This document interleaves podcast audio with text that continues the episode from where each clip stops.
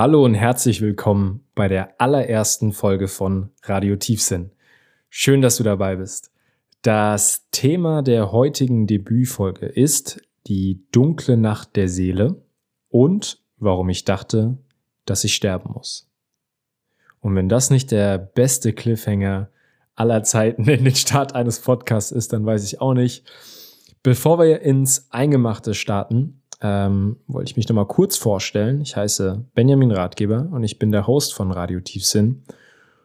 Und es freut mich sehr, dass du mit dabei bist. Egal, ob das jetzt von Anfang an ab Folge 1 ist oder vielleicht kommst du ja sogar aus der Zukunft und stößt hier ja, Jahre später zufällig drauf. Willkommen bei Radio Tiefsinn. Du kannst dir vorstellen, vielleicht, dass wenn man für Folge 1 das erste Mal alleine vom Mikrofon sitzt und seine Geschichte erzählt, dass sich das irgendwie ein bisschen ungewohnt anfühlt. Die Selbstzweifel melden sich, die Stimme im Kopf wird lauter, die Stimme, die mir sagt, dass niemand interessiert und fragt, warum ich mir überhaupt die ganze Arbeit antue. Ja, und ich war mehrmals davor, das Ganze fallen zu lassen. Aber ich habe eine Botschaft, die viel, viel größer ist als diese Stimme. Eine Aufgabe, die viel, viel größer ist als diese Stimme. Also habe ich die Stimme mal reden lassen. Ich habe die Angst gespürt und mich trotzdem vors Mic gesetzt. Und ich lasse heute sprichwörtlich die Hosen runter. Äh, ich möchte dir meine Geschichte erzählen, meine persönliche dunkle Nacht der Seele und warum Radio Tiefsinn entstanden ist. Ja, geboren bin ich in einer Stadt namens Kediri, das ist in Ostjava in Indonesien. Meine Eltern haben dort lang gewohnt und mein Bruder und ich sind äh, beide dort geboren. Sind dann irgendwann mal nach Deutschland gezogen, bin den größten Teil auch hier aufgewachsen. Normale Kindheit, typische Jugend mit seinen Höhen und Tiefen. Und am Ende der Pubertät ist dann was Komisches passiert. Ich habe mich irgendwie angefangen, ja, sehr fehl am Platz zu fühlen. Zu hart probiert, cool zu sein oder jemand zu sein, der ich nicht war. Unglaublich unsicher und orientierungslos, aber so hätte ich das damals natürlich nicht zugegeben und nach außen hin war alles cool. Sobald ich dann 18 wurde, habe ich den perfekten Ausweg gefunden. Techno, Party nonstop. Ich war faul, ich war überheblich, gleichzeitig voller dieser Selbstzweifel und statt mich diesen ganzen zu stellen, bin ich weiter geflohen, tiefer geflohen, Sex, Drugs und Techno Music, Baby und hat natürlich auch sehr viel Bock gemacht, wenn einem wirklich alles egal ist und ich hatte auch wahnsinnig intensive Erlebnisse. Aber du kannst dir vorstellen, dass es nicht lange gut geht. Und eines Sonntagmittags dann hat sich mein Leben komplett auf den Kopf gestellt. Alles, was sich in mir angestaut hatte, vermutlich über Jahre, ist auf einmal geplatzt. Ich weiß noch genau, das war ein Sonntag, ein sehr durchzechtes Wochenende, liegt hinter mir und ich sitze auf dem Fußboden im Wohnzimmer meiner damaligen WG.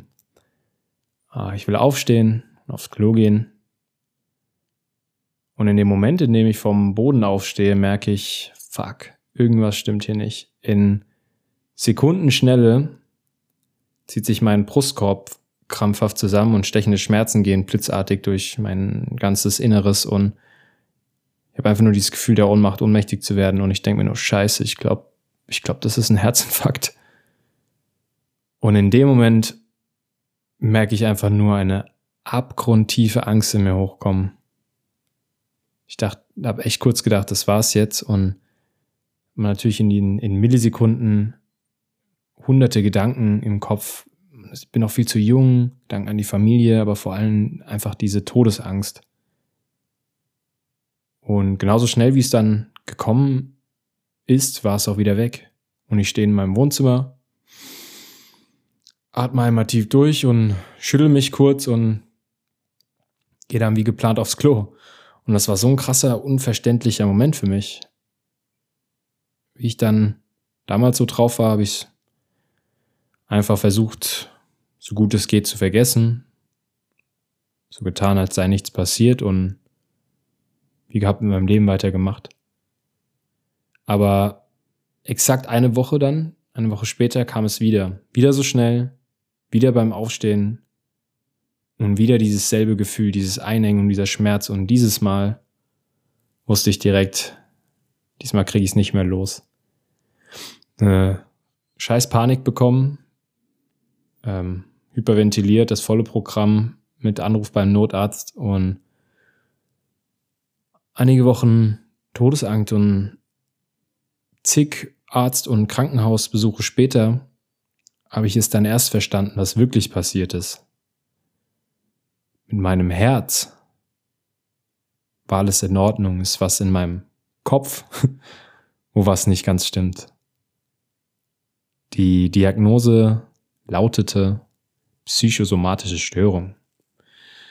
Das bedeutet, äh, vereinfacht gesagt, dass Schmerzen oder Symptome keine körperliche, keine organische Ursache haben, sondern gewissermaßen von der Psyche geschaffen werden. Man spürt es jedoch ganz normal. Das ist ein ziemlich abgefahrenes Gefühl, wenn du Schmerz spürst und die Ärzte dir aber dann sagen, hey, ist alles in Ordnung.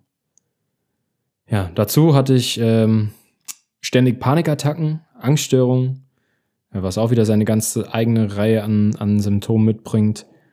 Und dadurch, dass ich mich nicht so richtig verstanden gefühlt habe von, von um den Leuten um mich rum, habe ich mich dann natürlich auch immer mehr zurückgezogen, habe mich dann ziemlich allein gefühlt. Also insgesamt einfach eine ganze Menge Scheiße auf einmal. Und rückblickend bin ich dankbar für die Krise, klar, doch in dem Moment ähm, war es alles andere als angenehm. Ja, da dunkle, dunkle, dunkle Gedanken sind mir durch den Kopf und lange Zeit konnte ich nur einschlafen, wenn ich akzeptiere, dass ich sterben werde. Sobald ich die Augen geschlossen habe, wurde dieses Ohnmachtsgefühl und dieser Druck auf der Brust so intensiv, dass in, für mich der Tod damals irgendwie die logische Schlussfolgerung war. Und dadurch wurde Schlafen natürlich ein bisschen schwierig und habe dann auch nie mehr als ein paar Stunden pro Nacht schlafen können. Das hat dann wiederum den, den Körper und den Kopf natürlich noch verrückter gemacht. Und es war einfach eine komplette Achterbahnfahrt. Auf der einen Seite diese Angst zu sterben, diese Schmerzen und dieser Druck, der ihm wirklich den Atem genommen hat teilweise. Und auf der anderen Seite das Wissen, dass ja eigentlich alles okay ist, dass die Ärzte ja gesagt haben, da ist nichts. Dass mir meine Psyche und mein Körper nur eine Art perversen Streich spielen. Ich wusste, das mache ich nicht lang mit, das halte ich nicht lang durch.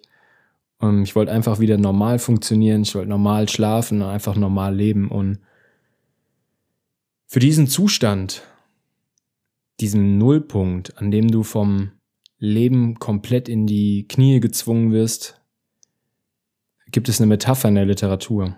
Und zwar ist es die Dark Night of the Soul, die dunkle Nacht der Seele. Sie ist oft Teil der archetypischen Heldengeschichten. Das heißt, in vielen Geschichten und Märchen ist sie als Muster zu sehen. Viele der großen Helden mussten durch diese bildliche dunkle Nacht hindurch.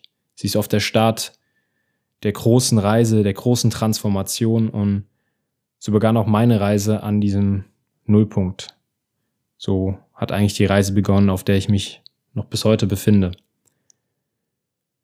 Ja, auf der Suche nach Besserung, nach Linderung, nach Heilung wusste ich eigentlich gar nicht so richtig, was ich suche und wo ich suchen soll.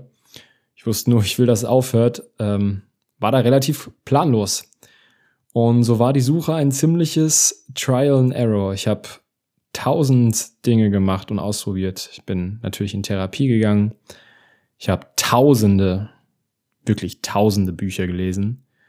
Ich habe auf Knien Buddha und Jesus um Hilfe gebeten, und auf Abenteuer gegangen, jahrelang durch die Welt gereist, auf Schweigemeditation in die Berge gegangen, wurde Buddhist, meine Ernährung zigmal umgestellt, meinen sogenannten Schatten konfrontiert, richtig gelernt zu atmen. Aber gleichzeitig auch immer wieder in alte Muster gefallen. Die gleichen Muster, die mich erst an diesen Nullpunkt gebracht haben. Hab immer wieder den Exzess gesucht, Menschen verletzt, war egoistisch, war schnell gereizt. Teilweise hatte ich auch das Gefühl, je mehr ich an mir arbeite, desto mehr verliere ich mich, desto weniger weiß ich, wer ich eigentlich bin und desto weniger fühle ich mich eigentlich wie ich. Immer noch diese Unsicherheit. Und ja, jahrelang bin ich dann so suchend durch die Welt und ich bin immer noch auf der Suche. Je mehr ich lerne, je mehr Menschen ich treffe, desto mehr verstehe ich, wie unfassbar wenig ich noch vom Leben verstehe. Wie viel es noch zum Lernen gibt. Dass ich immer noch manchmal in die gleichen Muster verfalle, dass ich Sachen aufschiebe, mich nicht traue, mich unwohl oder fehl am Platz fühle. Doch gleichzeitig, gleichzeitig habe ich gemerkt, dass ich auf einem verdammt guten Weg bin. So vor knapp zwei Jahren hatte ich einen riesigen Aha-Moment. Es war ein warmer Sommerabend im wunderschönen Byron Bay in Australien und ich saß auf meiner Terrasse mit meiner damaligen Freundin und wir haben über vergangene Tage geredet und als ich ihr von der ganzen Scheiße erzählt habe, die, die, die ich damals gegangen bin, fragte sie mich, und, und wie ist es jetzt? Und auf einmal wurde mir erst klar, ey, ich habe lang keine Schmerzen mehr. Ich habe keine Panik mehr und ich bin richtig glücklich. Und in dem Moment habe ich so eine Ganzkörper-Gänsehaut bekommen und war einfach so krass dankbar, dass alles so langsam und allmählich in Richtung Besserung ging. Ich habe das gar nicht, ich, also dadurch, dass es so lange einfach dauert, habe ich null gecheckt, dass ich auf einmal quasi beschwerdefrei bin. Knapp fünf Jahre lang bin ich durch diese dunkle Nacht der Seele äh, gegangen. Es gab Sprünge, es wurde mal monatelang besser, plötzlich wieder schlechter. Aber meistens war es eben ein kleiner, kaum wahrnehmbarer, aber konstanter Fortschritt. Ich glaube, uns wird so uns wird oft suggeriert, dass Heilung plötzlich und spektakulär passiert, dass dieser eine magische Moment, dieses eine Erlebnis, was alles ändert.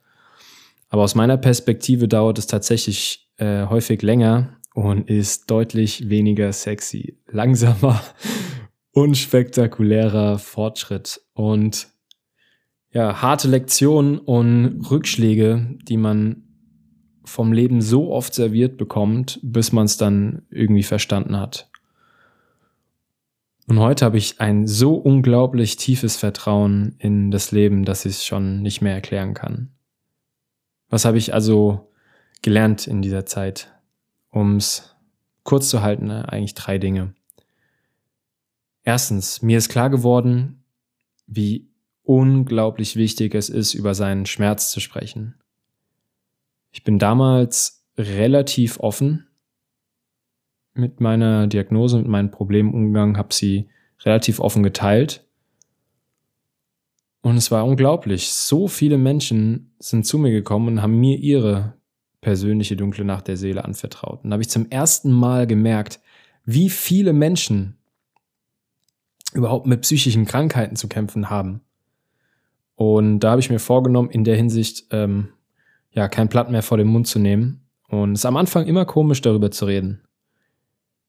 Doch wenn wir dadurch anderen Menschen die Chance geben, sich ein bisschen besser zu fühlen, ein bisschen weniger allein zu fühlen, dann lohnt es sich wirklich. Ich glaube, da ist immer noch ein großes Missverständnis, also psychische Krankheiten werden immer noch so missverstanden. Wer eine Grippe hat, muss sich auch nicht schämen. Warum sollte es bei einer Depression anders sein? Was habe ich noch gelernt? Ich habe noch gelernt, dass es völlig okay ist, seine Ecken und Kanten zu haben. Durch meine Suche nach Antworten, meine Suche nach Heilung habe ich teilweise auf dem Weg ein bisschen übertrieben. Ich habe zu hart versucht, meine unschönen Charakterzüge loszuwerden, perfekt zu sein, die Teile, die mir nicht passen, zu unterdrücken oder überspielen. Und ich habe gele hab gelernt, wie menschlich und wichtig diese Kanten sind. Wenn wir lernen, genau diese Teile, die wir nicht so gern haben, zu lieben, dann haben wir gewonnen. Und als letzte und wohl wichtigste Lektion für mich, was auch gleichzeitig das Motto der heutigen ersten Folge ist, ich habe gelernt, dass Krankheiten und tiefe Krisen die wohl größte Chance auf positive Veränderung bieten. Diese dunkle Nacht der Seele ist wirklich der Beginn der Heldengeschichte.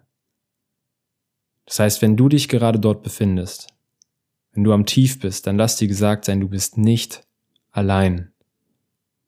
Was auch immer du gerade durchlebst, seit Anbeginn der Zeit Teil dieser menschlichen Existenz und es ist deine persönliche Chance zum Held zu werden.